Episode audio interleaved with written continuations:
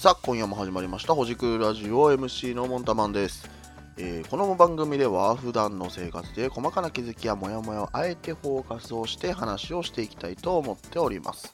えーこの番組は平日深夜0時に配信しており延長版は YouTube に配信しておりますのでそちらもチェックしてみてください。それでは、えー最近ですね、まあ、ちょっと気づいたというか、まあ、気づいたわけじゃないんやけどなんかね普段よく、まあ、ご飯とかを、ね、自炊する時もありゃ、ま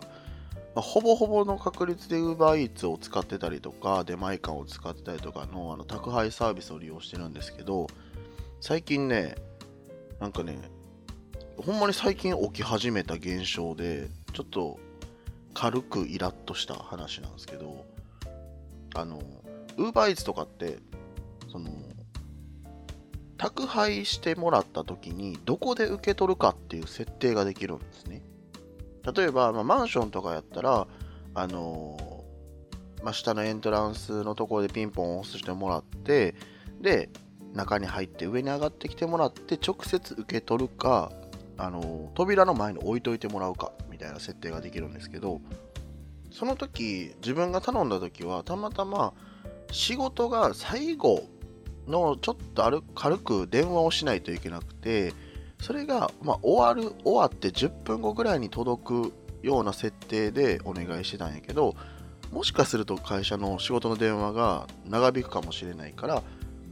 あの家の扉の前で置いといてくださいねっていう設定をしてたんですね。だからねなんか、まあ、下のエントランスピンポンになるのはま正直いいんですよ。まあそれは分かってたんであすいませんちょっと荷物届いたんでみたいな感じで仕事の話の時も一旦一回ねそれで押すのは OK であとはまあ置いといてもらって話が終わったら取りに行こうと思ってたんですけど最近なんか上がってきてから荷物置いてピンポン押して扉の前から消える人がいるんですよ。言ったら帰る？帰っていく人がいる。いやいや扉の前に置いといてねっていうのってさまあ、直接女性とかやったらね怖いと思うからなんか対面で受け取りたくないみたいな人に向けた多分サービスやとは思うんですけどこっちとしては何て言うんやろうね。静かにいなくなっていてほしいというか静かにさーっといなくなっていてほしいんよ。まあ言ったら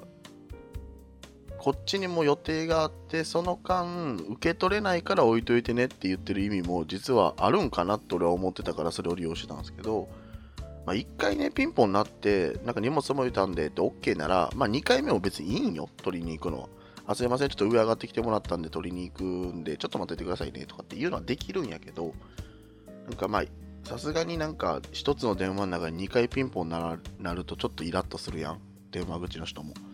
まあ、1回でもイラッとするけどね。1回でもするけど、まあでも、なんか2回はなりたくないなと思ってその設定にしてたんやけど、なんかね、最近、なんか、いい意味のピンポンダッシュをする人がめっちゃ増えたなと思って、そういう、ウーバーイーツの届ける方のね。多分、あちら側の思いとしては、もう届いて置いてるんですよっていうのを知らせてあげるっていう、すごく、まあ、プラスの意味というか、いい意味でやってくれてるんやろうなっていうのはわかるので、なんか、まあ、クレームとかにはならないですけど、でもなんか、ほんまにもうまさにこのタイトル通り重箱の隅をつつくぐらいの感じですけど、なんかちょっと自分的にはイラッとするっていうね。いやもうでピンポン押さんでいいしってめっちゃ思ってしまうっていうのが最近あってですね。なんか、そんな言うほどのことでもないんやけど、その人にね、いや、ピンポン鳴らさんといてよみたいなこと言う必要は全くないようなレベルの話ないけど、でもなんか、軽イラするというか、軽くイラッとする。で、これで似たような話で、あの、アマゾンとかね、楽天とかの届けてもらうサービスで、あの、置き配設定ってできるやん。置き配設定って、まあなんか届ける、届く日の前日か当日ぐらいに、なんか置き配設定どうしますかみたいなメールがあの Amazon から届くことあると思うんですけど、それで、まあ、時々、あの例えばままさに仕事中に届きそうやなとかってなったら置き配設定にしといたりとかでそうじゃない時はわざわざ下の階まで取りに行かないといけないのがめんどくさいから置き配設定しないんですよね。あれ多分1回置き配設定しちゃったらずっと継続で置き配設定になっちゃう設定なんかな多分。だから毎回あのその荷物ごとにこれは置き配設定これは受け取りたいみたいな設定を変えてやってるんですけどあれが守られてた試しがほぼないっていうことないですか皆さん。なんか置き配設定の時は大概置いてあるんですけどあの受け取りたい時に受け取り設定しててもサイレントで置き配設定されてる時ない？な勝手になんか下に置かれて行かれてるみたいな。いや、だからおるやん、みたいな。待ってたよ、みたいな。ま、でもなんか、下の宅配ボックスに入れた時は、それもアナウンスが鳴るんですよね、うちの家は。なんか、宅配ボックスに入りましたよ、みたいなアナウンスが鳴るんだけど、もうその時にめっちゃイラッとする。いや、もう受け取るって言ったやん、みたいな。で、なんかそれが、自分の設定ミスなんかなと思って、で、それで、初めの方は設定ミスしてたんですよ。あの、置き配設定がもうずっと継続されるってことを知らなかったから、なんか、一回置き配設定したものだけがそういう設定になると思ってたんやけど、実は、あの、そうじゃなくてずっと継続される可能性があるよみたいな書いてあったので、なんか、あ、そうなんやと思って、毎回変えてたんですね。まあ、ほんほんまは継続されるかどうかってなんか多分見たいんやけど、なんか今現在どうなってるかよく分かってないですけど、多分そういう設定になってるはず。やけど、なんか、あっこら辺ガバガバだよね、と思って、受け取り方のとこ。まあ、正直ね、宅配する人のこと考えると、まあ、一人一人にこれ置き配なんか、直接なんかみたいなんて、まあ、チェックはしてるやろうけど、なんか、まあ、ごちゃごちゃになるというか、ごっちゃになるよねとは思うから、まあ、別にそれもそれでちゃんと届いてるし、いっちゃいいんやけど、一回それで、なんか、これはちょいイラというかガチイラした話なんですけど、まず、大前提受け取り設定に私はしてましたと。で、何やったかな、キャンプ用品を買ったんかな。なんかスノーピークのコップを買ったんかな。で、なんかこれ持ってったらいいなと思って買ったんですけど、それが前日に届く設定をしていて、で、あのー、まあ、次の日持っていくからっていうのもあって、もう確実に受け取りたいなと思ってたので、受け取り設定にしてたと。だから、あのー、待っても待っても来ないんですね。その、確か19時から21時の間で頼んでたんですけど、21時過ぎても来ないと。で、ちょっと電話をして、なんかサポートセンターみたいなのがあるよね、確か Amazon って。それに連絡をして、なら、なんかもう届いてる設定になってますけど、みたいな言われて、え？っていう自分のその購入履歴みたいなのを見ても、もう宅配済みになってたんですね。だけど、手元にはないと。え、来てないですし、なんかピンポンも鳴ってないですよ、みたいな話をして、で、なんか今日ずっといたんですけど、みたいな話したら、ちょっと確認しますねって言ったら、その宅配した人が、まず、あの宅配設定になってたけど、置き配にしようとして、でかつ、俺んちじゃなくて違う人の家に入れちゃったんやって。だから、うちにもあのその宅配ボックスに入ったよっていうアナウンスが入ってないのはそういう理由で、他の人のとこに間違って入れちゃったと。で何やってんのと思って、もう二重の罪やん、これ。まず受け取りのやつ無視して、かつ人のとこ入れんのかいってなって、でしかもその日がもう10 21時とかやったから、もう過ぎてたから、それも。からちょっと今日中の手配はできないかもしれないですっていうのを言われてまあ確かにそうやね。あのその入れた人がさ帰ってきてなかったりとかしたらさ、まあ、いつまでたっても受け取れへんっていうのがあるからまあそれはしゃあないかと思ってまあ分かりましたと。でまあ次の日のキャンプは、まあ、別にまあそのコップ使わなあかんわけじゃなかったからまあいっかと思ってたんですけどまあそっからねあのまあ、次の日はあの言った通りキャンプ行ってたから不在なので、その次の日に届けてくださいねっていう話をしてたら、結構大変やったみたいで、次の日、うち来て、その、間違って入れちゃった人のとこピンポンしたりとか、で、ずなんかその方が、なんかたまたま、友達ん家に飲み会に行ってたかなんかやったかな。で、なんかそこまで言ってたかな。なんか友達の家に行ってたみたいなんですよみたいなことを言われたんやけど、飲み会とは言ってなかったかもしれんけど、なんか行ってたみたいで、帰全然帰ってこなかったらしくて、で、なんか次の日の夜近くに帰ってきはって、で、事情を説明して、あの、受け取っても、受け取ったと。で、その次の日にうちに届けてもらって、すいませんでしたって言ってはったから、まあまあまあ、そんな苦労なんねんなと思って、この1個のミスで、まあ、1日丸つぶれやん、その方。大変やなと思いながらも、いや、なんか、そういう危険性もあんねやと思ってね。あの、宅配業者ってさ、最近さ、もうコロナの影響もあってか知らんけど、まあ、その前ぐらいからかもしれんね。アマゾンとかが発達してからかもしれんけど、なんかすごい大変って言うじゃないですか。なんか、こういうミスって多分どこにでも起きてるやろうから、すげえ、そういうのも含めて、まあ人やからさ、ミスはするやん。でミスの、その、リカバリーをするためにさ、そんな一日も潰れてさ、でその人も多分他の仕事もあるやろしさ、その次の日もね、届けに行かなきゃものもあったやろうし、なったら、すげえ大変な仕事なんやなって改めて気づきながらも、ちょっとイラッと、っていうかガチでイラッとしたっていうね、その当初は。皆さんもなんかこういうのないですか？なんかよくさ、ウーバーイーツでさ、なんか頼んだものが入ってなかったみたいなものとかさ、なんか僕結構、あのー、タックーさん好きなんですけど、あの YouTube でラジオ番組やってるタックーさんね。まあ皆さんご存知ないかもしれないですが、タックさんとかはもう UberEats でやられまくってるみたいなことを結構言ってたりとか、なんかね、よく YouTuber の人とかもね、そういうの書いてるけど、まあ、Amazon とかは宅配する人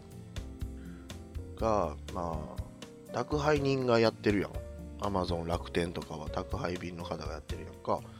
だからまあ言ったら、その、配送のプロといいますか、ずっとやってる方やけど、UberEats ってさ、素人やんか。まあ、俺もロードバイクを持ってるから、なんか一回 UberEats やってみようかなと思って、その UberEats のサービス登録したことまではあるんやけど、まあ、いざやろうと思ったらなんかめんどくさくてやってないんやけど、言ったら俺でもできるわけやんか、これいうのって。そう思ったら、モラルなんてないよねってめっちゃ思うというか、なんかそういう人が出てきてもしゃあないよなと思うよね。なんか、どっちのミスか分からへんやん。まあ、多分、あの、販売元というか、えっ、ー、と、その、例えば、マクドを買いましたと。で、マクドで購入して、で、ウーバーイーツの宅配の方に渡すやんか。で、あの、それを走ってる間、届けてる間に、そのウーバーイーツの宅配便、宅配の方が、例えば、うわ、ポテトうまそうと思って、もうポテト全部食べちゃったと。だから、そのまま届けるとします。だから、届いた人はポテトないってなるけど、これってどこでなくなったかって、割と難しくないと思って。宅配の人が食った可能性もあるし、もともとミスでマクドが入れ忘れた可能性もあるやんか。で、それって証明しようがなくないと思って。まあ、なんかそういうのをちゃんとチェックするようになってるんかもしれへんけど、なんで、でだだってさ、あの、よくマクドとかってさ、メニューとかがバーって書いてあって、その横に四角があってさ、これ入れたってやつチェックしてるやんか。でもこのチェックも間違ってチェックしてる可能性あるやん。入れたと思い込んでね。そこまで考え出すとさ、もう絶対わからんよなと思って。で、その時って大概、なんか俺も今まで何回か頼んだやつが入ってなかったとかあるんやけど、その時は問い合わせしたら、その入ってなかった分の料金か、またはその食事代自体がタダになるとかっていうケースもあったりとかして、言ったら多分販売元が大損こくんよね、これって。でそこの販売元が大損こいてお金かからなかったってなったら多分 UberEats の人にも関係してくるのかな？これ料金入らなかったりするんかな？でもまあここら辺のちょっと細かな設定は分からへんねんけどなったらさもう割と大損害やんなと思って。で昔は UberEats のそのやり始める時ってどっかなんか場所に行って講習受けてであのカバンもらって帰ってくるらしいよ。で、あのカバン代は、あの、初めの初回で売り上げたやつから引かれるんやって、カバン代は。やねんけど、今はちょっとコロナの影響もあってさ、あの、そういう集まったりとかどっかに集会するのができないのでもうそういうのは全くなくなんか交通ルールのテストみたいながめちゃくちゃ簡単なやつねめちゃくちゃ簡単なテストみたいなのが10問ぐらいやったかな忘れたけどなんかあってそれに合格したらできますよみたいなめちゃくちゃ簡単になってる。であのカバンももう Amazon とかに売ってるんよ。あのカバンって。でそれも各自買ってくださいねみたいな感じで。で別にあれを使わなあかんわけではないらしくて。ただ普通のカバンとかやったら多分ねあのその食材とか保温できなかったりとか多分煮崩れちゃ煮崩れっていうのかな？しちゃったりとか。するから多分あのカバンが、まあ、真四角で多分使い勝手がいいんやと思う。仕切りとか入れたりとかしてね。だからあのあれを買ってくださいねって推奨されてるみたいやけどっていうぐらいめちゃくちゃ簡単に始めれるサービスになってるので割とそういう意味ではモモラルというかそのレベル感みたいなところの統一感はもっと今破綻してるかもしれないよね。わでも YouTuber でめっちゃ言われてるほどのなんかことはないけど時々すごいひどいのあるよね。なんか食品とか頼んだものを玄関に投げつけてる人がいるとか。でそんなことする意味あるってめっちゃ思うんやけどなあれ。なんかめちゃくちゃイラついてる時やったかもしれへんけどねたまたま。何かあってま彼女に振られた次の日やったとか。なんかいろいろあったんかもしれへんけどだってもう大損国やんそんなんしたら自分が。やる意味がないけどでもでもそういうなんか映像が残ってたりとかもするもんね。確か。YouTube とかに上がってるよねそういうの。だからさまあ個人がやるとそういったことも発生はするけどまあけど俺はめちゃくちゃお世話になってるのでもう本当にいつも宅配してくださってる方ありがとうございます。アマゾンの話もさっきさなんか下にあの置き配設定の話全然守られてないって話したけど実は Amazon の人あれは Amazon の人やからかも分からへんねんけど同じ人なんよ来る人。でなんか配送会社の人なんほんまにっていうぐらいめっちゃラフな格好で来はる人がいてあれってなんか別に特別なサービスあんのかな？なんかそういうまあ、ウーバーイーツ的な感じの一般の人が配達するみたいなのあるんかな？全く同じ人が来てくれるから割とその人とも面識があるからまあぐっちゃぐちゃやけど別にまあいいかなってなってるのは 正直なところやからそんなにまあ怒ってはないんやけどでもなんかそういうね細かなとこかもしれへんけどまあ、銃がこの隅をほじくるような話ではありますけれども、ちょっとイラッとするよねっていう話でした。なんか皆さんもね、そういった、あの、ちょいとイラッとする配送に関してとか、ウーバーイーツ、あの出前館とかね、で、ちょっとイラッとする話がもしあれば、あの聞かせていただければと思いますので、お便りお待ちしております。あそういえば、あのちょっと今、配信当初からちょっと変わったところの話だけちょっとしておこうかなと思うんですけれども、配信プラットフォーム、あのこのポッドキャストであったりとか、まあ、YouTube とかも上げてますよって話をしたと思うんですけど、あのアプリの方ですね、あのラジオトークで上げてますというお話をしてたかなと思うんですけれども、あちらがですね、ちょっといろいろ考えた結果、こっちで勝手に撮影したりとか、編集したデータを読み込んで投稿するっていうことが多分できなかったかなと思ってて、なんかいろいろ調べたけど、なんかできなさそうだなと思ってて、だから前、あのシャープ1、シャープ2に関しては、もうこの自分の家でね、パソコンでマイクがあるんですけど、マイク越しに喋るのと、その横で携帯のラジオトーク開いて、収録ボタンを押して一緒に喋ってたんですよ。だけど、結構めんどくさい、これが。なぜなら、まず自分の編集したデータと別にラジオトーク用に編集しないといけないので、言ったらね、喋っててもめちゃくちゃ沈黙の時間とかもあったりするんですよ、考えてる間とか。それとかも切ったりとかしないといけないので、でいちいち編集をしないと2つ編集が増えるっていうのが結構これ手間だなと思って、あのまあ、そういった理由もあってね、ラジオトークの方は基本的には不定期配信で、あのライブをするときだけ使おうと。で、逆にですね、えー、レックっていうアプリ、ウーム株式会社がね、あの YouTuber の事務所ですね、あの有名な。ウームがやっているレックっていうアプリ。これ音声配信サービスなんですけど、レックと、あと、これはちょっとまだできてないです、設定は。まだできてないんですけど、スタンド FM がもし、もともと自分の持ってるデータをアップロードして配信できるなら、スタンド FM の方にも配信をしていきたいなと思っております。なので、今、なんていうの？配信先というか、全然投稿数まだ3本目とかやのに、配信先だけめちゃくちゃ充実してるっていう謎の状況になってて、今ね、配信先が、まずまあ YouTube でしょ？で、まあ、ノートの方にも実はポッドキャストを書いてるんですけど、ノートと、まあ、書いてるちゃうか、ポッドキャスト貼り付けて、あの、投稿してるんですけど、ノートと、あと、えっ、ー、と、レック、で、 stand.fm は今後、えー、Spotify、Apple Podcast、Google Podcast、ラディオあラジオパパブリックと、 Breaker、アンカー、10個ぐらいあるかな。先にやってるので、まあ、ご自身がよく利用するプラットフォームで配信を聞いていただければと思いますので、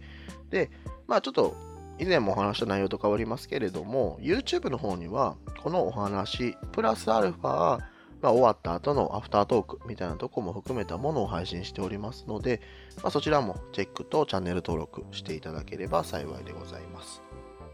では、えっ、ー、と、一旦ですね、本日はこちらで以上となりますので、えー、皆さんの番組に関するコメントやお便りお待ちしております。お便りは、あの、ツイッターとですね、メールにて受け付けておりますので、どしどしご連絡ください。では、またお会いいたしましょう。バイバイ。